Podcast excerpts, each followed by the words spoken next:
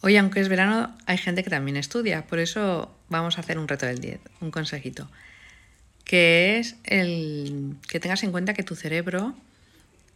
es como un músculo que necesita un calentamiento. Entonces, los primeros 20 minutos cuando te incorporas a estudiar,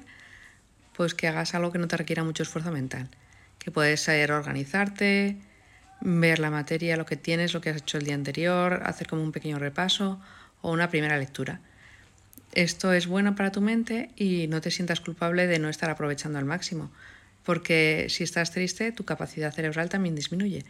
Así que dale su tiempo para que se ponga a punto y después de los 20 minutos a toda máquina, que sois unos triunfadores y lo vais a conseguir.